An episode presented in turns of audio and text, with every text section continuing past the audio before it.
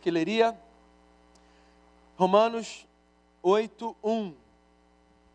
Diz assim o texto: Agora, pois, já nenhuma condenação há para os que estão em Cristo Jesus. Agora, pois, já nenhuma condenação há para os que estão em Cristo Jesus. Pai, que esse texto lido tão conhecido, essa reafirmação da fé, essa anunciação da salvação, que ela nos seja fonte de graça para o coração. Que ninguém tenha vindo aqui em vão, Senhor, mas que, pelo contrário, a tua palavra cumpra na nossa vida o propósito para o qual foi destinada, que ela, que ela nos transforme, que ela nos nos seja portadora da boa notícia do Evangelho de Jesus. E que isso seja para a nossa transformação, para a nossa esperança, para o nosso bem e para a glória do nosso Senhor, no nome de quem eu oro, muito agradecido. Amém.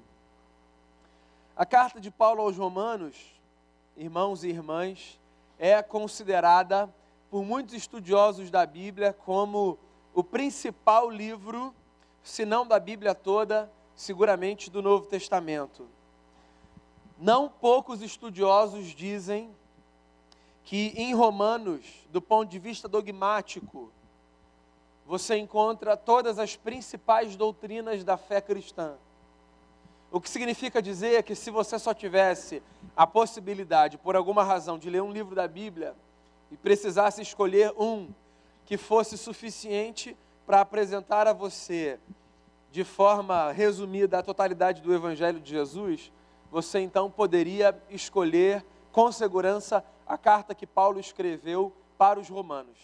Roma era a capital do grande império, razão pela qual os olhos de todas as pessoas, em alguma medida, estavam voltados para aquela cidade. Havia uma igreja ali. E aquela igreja reunia gente de todo tipo. Gente que conhecia o que os judeus chamavam de escritura, e gente que não fazia ideia do que era a lei de Moisés e os profetas. Essa gente que vinha do judaísmo e que vinha do mundo gentílico, a expressão que designava todos aqueles que não eram judeus de origem, essa gente, ou parte dela, tinha se convertido a Jesus. E essa gente estava então reunida num grupo, no objetivo de ser instruída a partir dos textos dos discípulos de Jesus. Os apóstolos escreveram cartas e essas cartas circulavam por entre as igrejas. E das cartas que circulavam por entre as igrejas, a mais importante delas, dizem alguns, é a carta que Paulo escreve para a comunidade de Roma, que foi endereçada para aquele povo mas que era, como todas as cartas eram, copiada e distribuída para outras comunidades. Pois então, aqui na carta aos Romanos, a gente encontra, no capítulo 7, que é o capítulo que antecede o versículo que eu li, uma confissão pública do apóstolo Paulo que é tão impactante que alguns estudiosos acreditam que Paulo não estava falando de si, mas de uma outra pessoa. Se você não está familiarizado com o texto, Romanos 7 é um pedaço da carta em que Paulo começa a falar das angústias que, como homem, ele vive. Então você imagina, eu e você somos pessoas comuns. E mesmo assim, nós temos alguma restrição para falarmos das nossas angústias e dos nossos dilemas. Afinal de contas, nós não sabemos quem são as pessoas que nos ouvem. Os nossos problemas nós não confessamos a todo mundo, certo? Roupa suja a gente lava em casa. Quando a gente vai para a rua, para esse ambiente de vidraça, de exposição pública, para a praça, o que, que a gente leva? A gente leva o que a gente tem de melhor e de mais seguro, por uma questão de proteção Afinal, o que, que as pessoas vão pensar da gente, ou vão falar da gente, se elas souberem que a gente passa por esses conflitos triviais que o homem comum passa. Paulo é um apóstolo, depois de Jesus, a figura máxima da comunidade da fé, um homem respeitado, de uma envergadura invejável, e no meio de uma carta ele começa a falar dos seus dilemas. E ele abre o jogo com uma profundidade tamanha que alguns irmãos piedosos e bons estudiosos do texto dizem assim: é impossível que Paulo estivesse falando de si mesmo. Ele está falando de uma figura qualquer, de uma figura comum. É engraçado, né, como a gente levanta algumas pessoas a uma posição tão mítica que a gente não pensa que elas passam pelos mesmos dilemas que a gente passa. Não, Paulo não. Paulo era muito santo, muito perto de Jesus, ele vivia para ter o mesmo tipo de crise que eu tenho. Pois Paulo escreve e diz assim, no capítulo 7, eu sou um homem miserável. Eu tenho desejos do lado de dentro que não combinam com os meus valores. E mais do que isso, às vezes, de forma consciente, eu alimento esses desejos, sabendo que eles não se harmonizam com os meus valores. E eu conheço a lei, e a palavra está clara diante de mim. E mesmo assim, às vezes, eu faço aquilo que é contrário à lei. Paulo rasga o coração, ele tenta se colocar no mesmo nível do povo que o lê, como se estivesse dizendo o seguinte: se vocês vivem crises, saibam que eu vivo as mesmas crises que vocês, e que eu sou um homem miserável, eu tenho um corpo de morte amarrado ao meu. Esse negócio do corpo de morte é curioso. Paulo, como um cidadão romano, está ilustrando a sua angústia, evocando uma prática de tortura que o Império Romano usava quando queria condenar alguém que tinha tirado a vida de uma outra pessoa.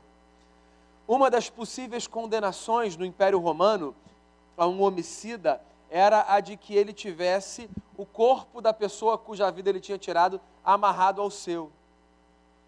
E ele então caminhava tendo aquele corpo preso ao seu, o corpo de um morto. Alguém de cuja vida ele tinha tirado e que todo mundo agora veria que ele tinha sido responsável pela morte daquela pessoa. Você imagina esse homem andando, ou essa mulher, tendo um corpo de uma pessoa morta amarrado ao seu, tendo que lidar com um mau cheiro, com toda a impureza, com aquilo que se alimentava da carne podre da pessoa morta. É uma cena meio dantesca, né? Paulo conhece esse elemento de tortura do império e de maneira metafórica ele diz assim: Eu tenho um corpo de morte amarrado ao meu. Eu tenho um homem que caminha comigo e que fede, que é sujo, que me envergonha. E eu não sei o que fazer. Eu não consigo me desvencilhar dele. Eu sou um miserável. O capítulo 7 da carta de Paulo aos Romanos é o capítulo da angústia do homem que tem consciência e da mulher que tem consciência, que vivem conflitos profundos do lado de dentro. E aí a carta continua.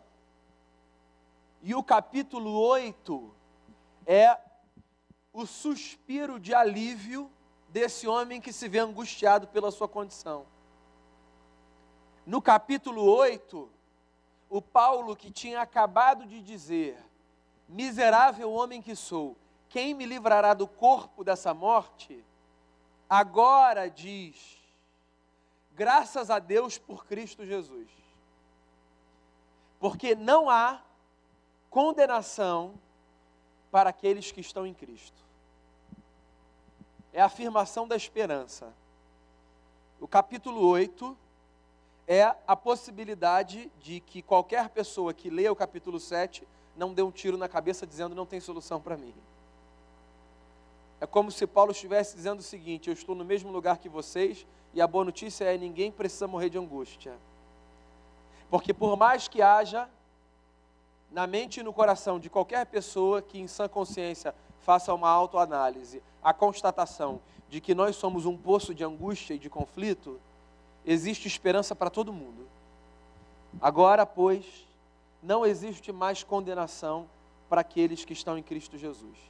Eu queria tirar algumas lições que eu acho que podem ser muito práticas para a nossa vida, à luz do Evangelho, a partir dessa simples afirmação de Paulo.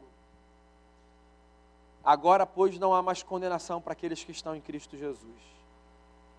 A primeira lição que eu tiro desse texto é a lição indesejada e desconfortável de que, pelo menos à luz da perspectiva bíblica, a condenação é uma realidade. A gente vive num tempo muito peculiar por algumas características. Uma delas é a nossa indisposição de lidar com o contraditório e com a má notícia, certo? Nós não gostamos do contraditório e eu acho que assim nunca houve um tempo em que alguém tenha lidado com muita facilidade com o contraditório, porque o contraditório tira a gente da nossa zona de conforto, certo? Mas eu tenho a impressão de que já foi mais fácil. É uma impressão, posso estar completamente equivocado. Porque é uma marca do nosso tempo lidarmos apenas com a afirmação. Você vai conseguir, você é uma pessoa boa, é isso aí, o caminho é esse, você é maravilhoso, hoje a sua vitória chega e coisas do tipo.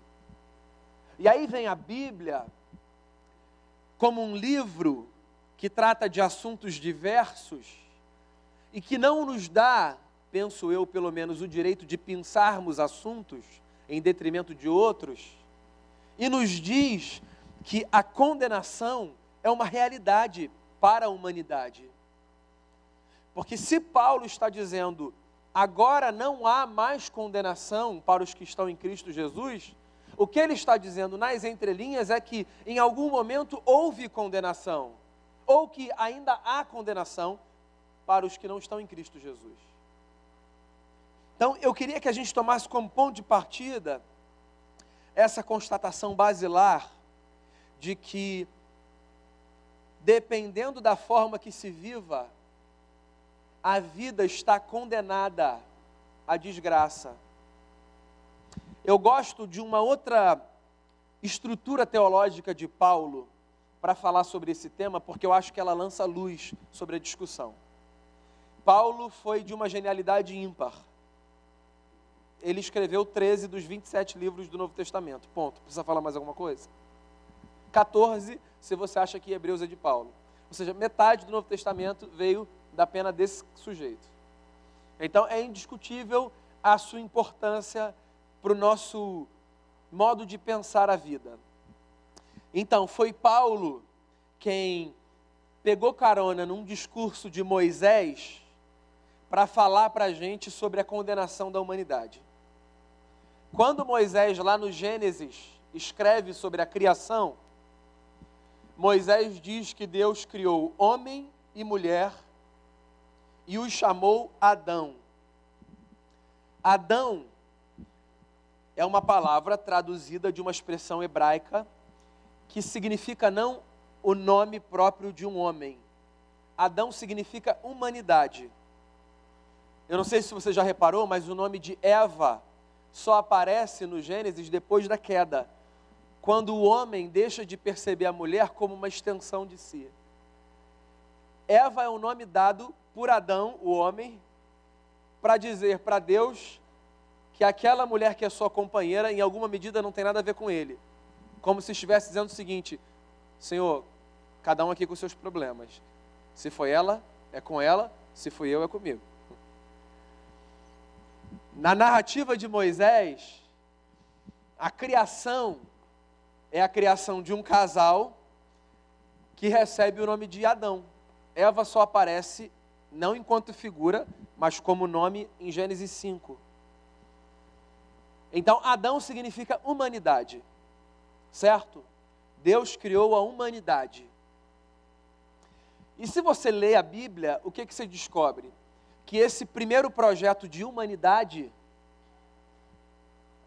deu problema, bugou. deu ruim.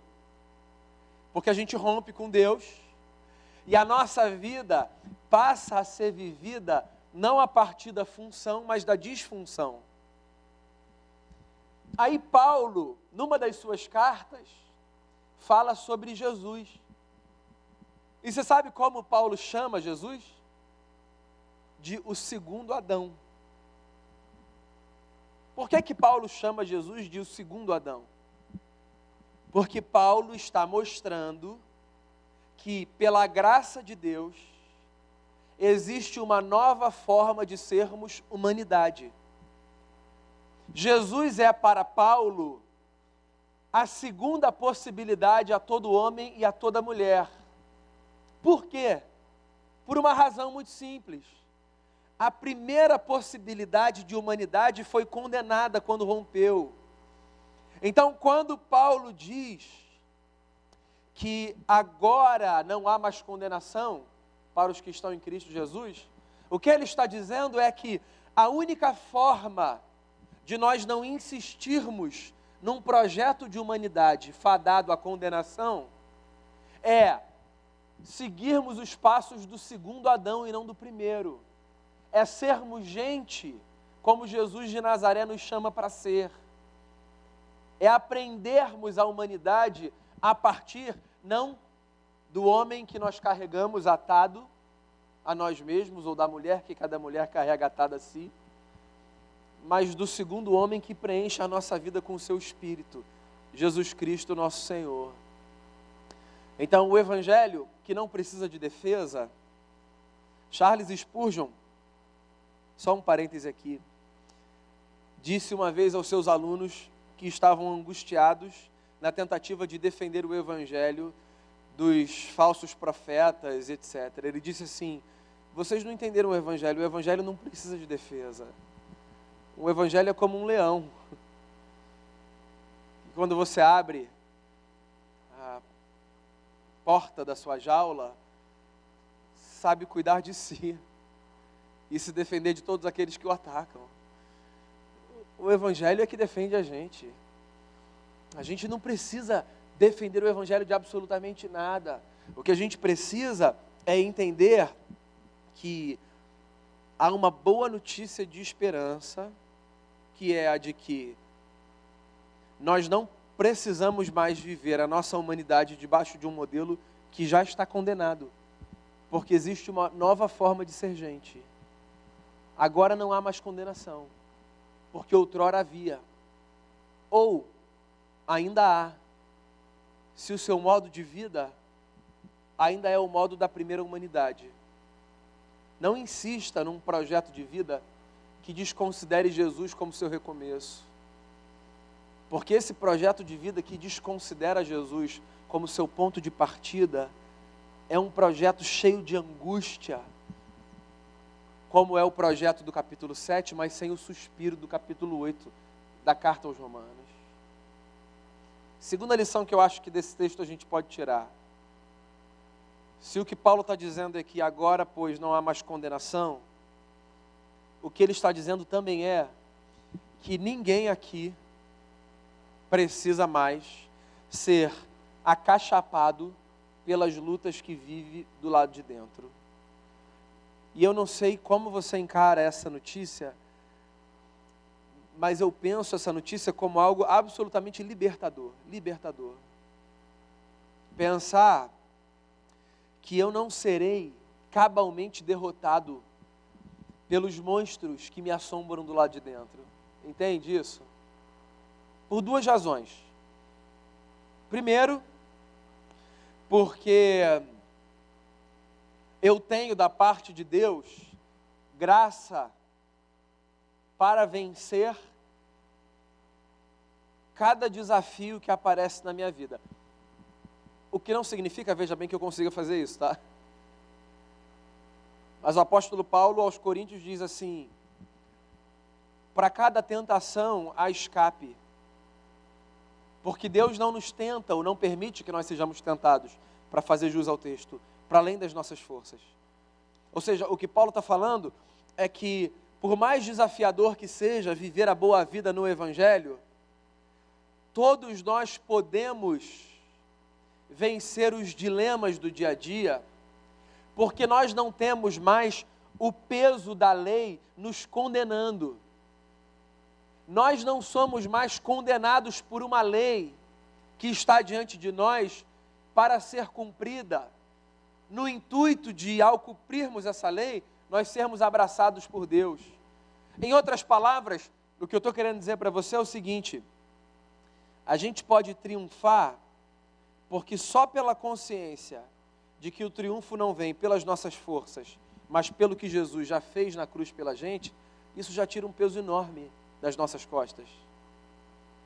Sabe quando você vai para a partida final do campeonato e assim, o campeonato já está ganho, você vai só para cumprir tabela? O jogo continua sendo bacana para quem gosta de jogo. Então a partida continua sendo eletrizante, emocionante. Mas você não tem o peso de ganhar para levantar aquela taça, porque assim, já está ganho esse negócio. Então pega essa comparação, que é uma comparação muito mal feita, porque assim, essa comparação pressupõe que em algum momento você ganhou. E o Evangelho é mais maravilhoso do que isso. Porque o Evangelho é como se, nesse campeonato, antes da final, alguém dissesse assim: ó, alguma coisa aconteceu, jogaram por você, ganharam por você, vai lá e curte esse jogo. O Evangelho é isso. Jogaram pela gente, ganharam pela gente. E agora a gente curte o jogo. Então a vida não é uma partida que a gente ganha para a gente receber um troféu. A vida é uma partida que a gente joga para desfrutar da graça. E porque a gente joga para desfrutar da graça, a gente não barateia essa graça. E a gente procura viver a melhor vida que a gente puder viver. Sabendo que às vezes, nas batalhas, a gente vai ser derrotado. Mas que ainda assim a gente vai se levantar, tirar a poeira, pedir perdão, pensar como a gente vai recomeçar e poder dizer obrigado, Jesus, porque o Senhor ganhou esse negócio pela gente. Então, agora, pois, não há mais condenação para aqueles que estão em Cristo Jesus. As suas lutas não precisam fazer com que você morra de angústia. Isso não significa que você não deve se esforçar para que você seja bem-sucedido nos dilemas que você atravessa. Isso só significa que o que vai fazer com que você levante o troféu não é a quantidade de gols que você fez ou de defesas que você fez. É a descoberta de que Jesus ganhou esse negócio por você. E isso torna a vida muito mais interessante. Sabe por quê? Porque agora a gente vive para desfrutar e não para construir currículo. Sabe aquele negócio quando você fica muito amigo de uma pessoa que você descobre que a partir daquele momento você não precisa mais é, pretender ser alguma coisa? Porque a pessoa já te conhece, ela te conhece com o que há de melhor em você e com o que há de pior em você. E ela escolheu ser sua amiga, tudo bem.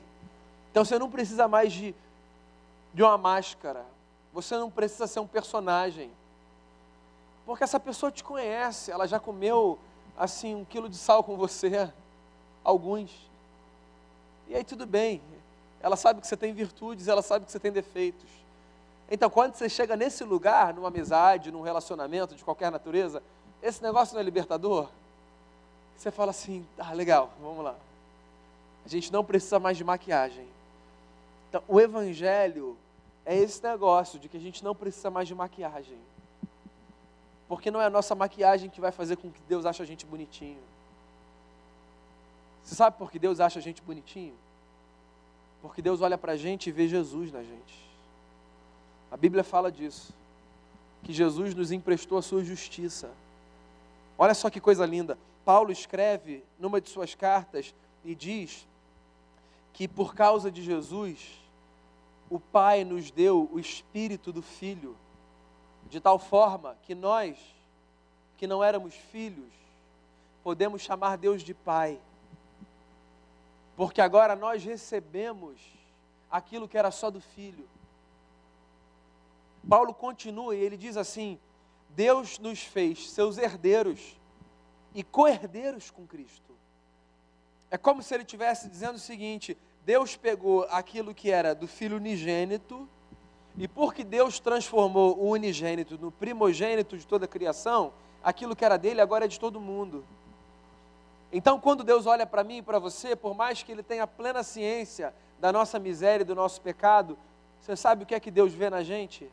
A dignidade de Jesus. E essa é uma coisa libertadora. Porque se por um lado eu me esforço para ser melhor todos os dias em gratidão a esse mistério da salvação, por outro lado eu me liberto de querer pretender ser alguma coisa diante de Deus que seja diferente daquilo que eu de fato sou. Agora não há mais condenação. Houve um dia, mas agora não há mais. E ninguém precisa ser mais esmagado pelo peso das lutas que vive. E a terceira e última lição que eu queria compartilhar com você. Dentre tantas outras que certamente você pode fazer surgir diante dos seus olhos ao ler o mesmo texto, é a lembrança simples de que agora não há mais condenação para os que estão em Cristo Jesus. Nesse sentido, o Evangelho é muito desconfortável para a nossa sociedade. Tem um escritor contemporâneo chamado Leslie Newbegin, que escreveu um dos livros mais bacanas que foram traduzidos para o português nos últimos anos. Um livro chamado O Evangelho em uma Sociedade Pluralista. E ele faz uma crítica à nossa sociedade que eu acho muito pertinente. Ele diz o seguinte: uma sociedade pluralista é uma sociedade curiosa. Ela permite qualquer visão de mundo menos aquela que insiste em afirmar que existe um único Salvador. Ou seja, num tempo como o nosso, de pluralismo, nós temos o direito de dizer que acreditamos em qualquer coisa, menos que nós acreditamos que só há esperança em Cristo Jesus, porque isso é fechar muito cerco.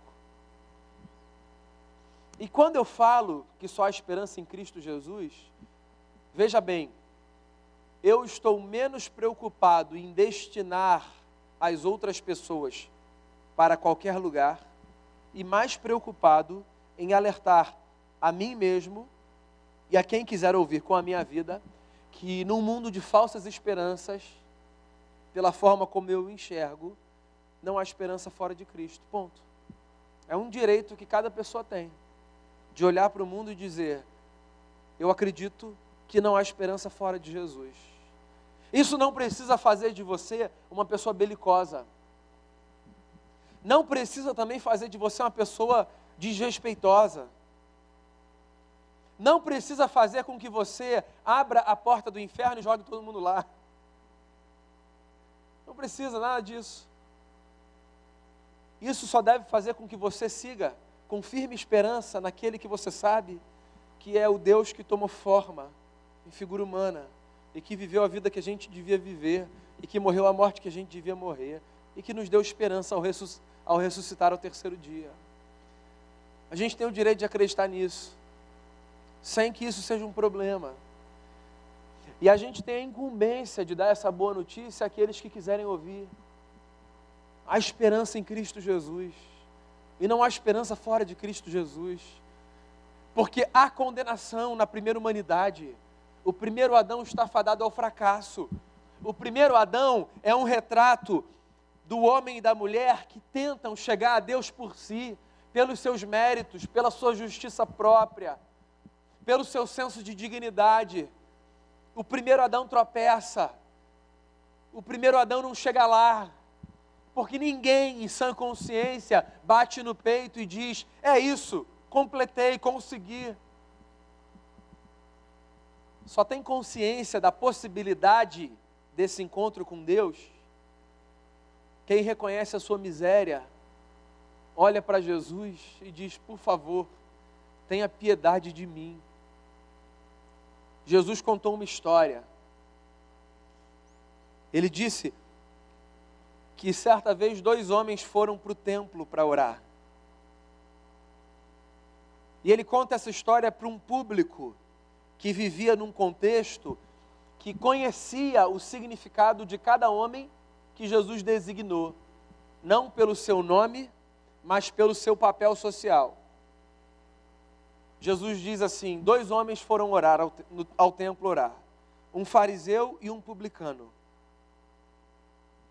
A história, se não fosse continuada, daria a qualquer ouvinte um desfecho muito claro. O fariseu fez a bela oração e voltou para casa justificado, e o publicano fez a oração de um hipócrita e voltou condenado. Porque no imaginário do povo do tempo de Jesus, o fariseu era o símbolo da boa vida religiosa. O homem que fazia tudo certinho, que cumpria a lei, que guardava os mandamentos. O publicano era o coletor de impostos, um traidor da pátria. O publicano era um judeu que tinha sido obrigado pelo império a bater na porta da casa dos seus irmãos de raça, judeus também, e dizer o tributo de César. Há quem diga que os publicanos não ganhavam por esse trabalho, o que fazia com que eles batessem nas portas, pegando o do César e o deles. Tinha o caixa dois, dois mil anos atrás. E eles eram odiados pelos seus irmãos judeus. E aí Jesus diz que um publicano e um fariseu vão ao templo orar. Só que Jesus resolve dar detalhes. E ele diz que o fariseu, de pé, batia no peito e dizia: Graças te dou, Deus, porque eu não sou como os demais homens que roubam, que mentem. Eu não sou como esse publicano. Eu dou o dízimo de tudo quanto eu ganho. Eu cumpro a lei eu faço o que é justo aos teus olhos. Jesus diz que o publicano, de longe, sem conseguir olhar para o céu, esse símbolo da casa de Deus, diz: Ó Deus, seja propício a mim, que sou um pecador. O publicano conhecia da lei, Quando ele diz seja propício a mim, ele evoca um utensílio da arca que ficava no templo, chamado propiciatório. Era a tampa da arca. Quando os sacerdotes iam oferecer sacrifício pelos pecados do povo, o que eles faziam era eles pegavam o sangue do animal que tinha sido sacrificado e eles aspergiam o sangue sobre o propiciatório. E esse sangue lançado sobre o propiciatório representava o perdão do pecado. Quando esse homem diz, Deus seja propício a mim, pecador, o que ele está dizendo é: Deus, tudo que eu tenho a pedir é que o Senhor se deite sobre mim como uma tampa que eu conheço, para que a tua ira não venha sobre os meus ombros e para que eu seja perdoado pelo meu pecado. Jesus conta essa história descreve as orações e diz assim: Um homem voltou para casa condenado e o outro voltou para casa justificado. É engraçado como a vida é louca, né? E a gente faz leituras tão equivocadas. A nossa miséria jamais deveria nos afastar de Deus. Distantes de Deus estão aqueles que como disse Jesus de Nazaré, não buscam o médico porque não se percebem doentes. Foi ele quem disse: Eu? Eu vim para os doentes. Os sãos não precisam de médico. Isso. O Evangelho é essa notícia. Agora, pois, não há mais condenação para os que estão em Cristo Jesus. Seja essa verdade aquilo que embalará a sua consciência e o seu coração nessa noite. E aquilo que dará força a você para vencer os seus dilemas, para fugir da velha humanidade e para nutrir esperança dentro do peito. Não há mais condenação para a gente. Não, porque aquilo em que acreditávamos não vale mais, mas porque a lei do Espírito e da vida nos livrou da lei do pecado e da morte. É possível que você já tenha experimentado o mistério da salvação antes na sua vida. Agora é possível também que essa notícia esteja sendo apresentada a você hoje pela primeira vez. Então eu queria que você, que já ouviu essa notícia antes e já experimentou esse banquete antes, renove a sua esperança em Jesus. E eu queria fazer um convite a você, que vive ainda como o primeiro Adão, você que caminha pelas suas próprias pernas e que tenta chegar na partida final para ganhar o jogo, para que você tenha então um motivo para levantar um troféu. Eu queria fazer um convite para você. A partida já está ganha. Jesus já ganhou esse negócio para gente. A gente só precisa jogar o jogo da vida. Com muito temor, com muita gratidão, como uma resposta, como quem sabe que a festa, a gente não precisa carregar esse peso nos ombros, porque agora existe uma nova forma de ser gente. A gente pode ser gente em Jesus. Quem está em Cristo, diz Paulo, é nova criatura. As coisas velhas passaram. Ele nos livrou do corpo da morte e nos deu uma nova vida e esperança. O Evangelho é a boa notícia de que há esperança para mim e para você. Vamos ouvir essa oração cantada. Depois a gente vai orar.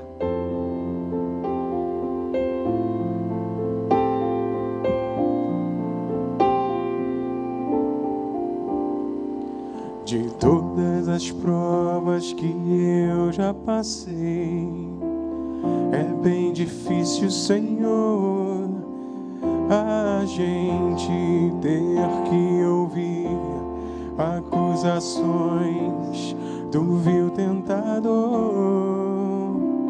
Lembranças do passado vêm e querem me fazer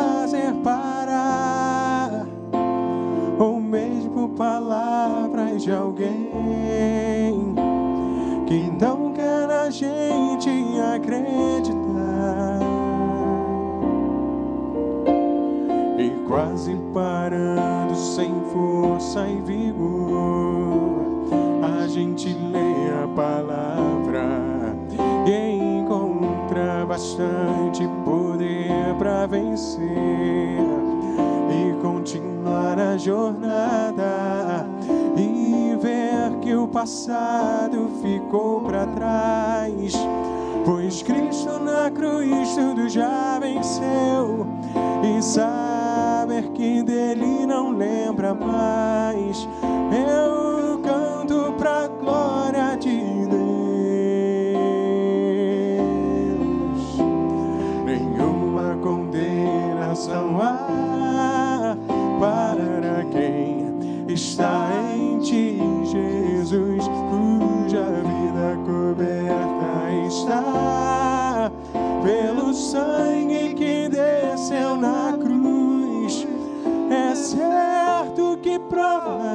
virão, investidas no vil tentador, mas nenhuma condenação há para quem está em ti, querido Senhor. Vamos fazer uma oração. aí no seu lugar mesmo, queria encorajar você a fechar os seus olhos e orar.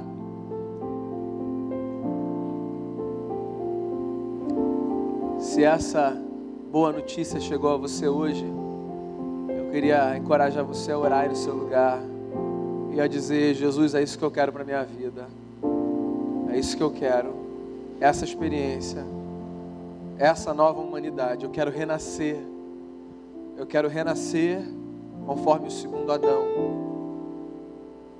Quero ser novo, quero ser leve, quero jogar esse jogo sem ter que ganhar por mim mesmo. Não há condenação para você. As suas lutas e os seus desafios não precisam fazer você morrer de angústia. Porque você pode ser acolhido por Cristo Jesus. Então, ore aí no seu lugar. Venha conversar comigo depois. Eu vou ter o prazer de falar mais do Evangelho para você, de explicar para você esse banquete da graça.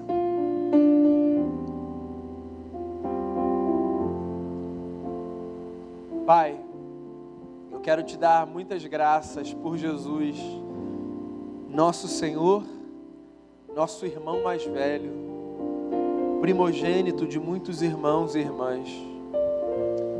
Quero te agradecer pelo privilégio de podermos ser humanidade de um jeito diferente. Queria pedir ao Senhor, nos dê a graça de vivermos com leveza, nos dê a graça de sermos gente que joga esse jogo da vida como quem sabe que está ali para agradecer e para desfrutar do mistério da graça. Que a gente se esforce, mas que o nosso esforço não seja como de quem se esforça para provar alguma coisa para o Senhor. Que o nosso esforço seja como quem se esforça para viver o melhor para o Senhor. Em gratidão, em honra, em resposta que todo mundo aqui seja convidado no coração, Senhor, para essa vida onde não há mais condenação. Nós te damos graças por Cristo Jesus, por meio de quem fomos libertos do corpo da morte. Que a gente faça morrer todos os dias a velha natureza e que a gente possa renascer como quem renasce do Espírito para uma nova vida, para uma nova experiência. Eu oro por cada irmão e por cada irmã, em especial por aqueles que nessa noite, pela primeira vez, experimentaram de forma visceral o mistério do Evangelho, fazendo renascer a sua história. Que, que haja salvação nessa casa nessa noite. Para a glória de Jesus, para o benefício da gente de todo mundo que tem a graça de conviver com a gente. Assim eu oro, muito agradecido pela tua palavra que nos é oferecida nas Escrituras. Amém e amém. Amém. Muito bem, irmão e irmã.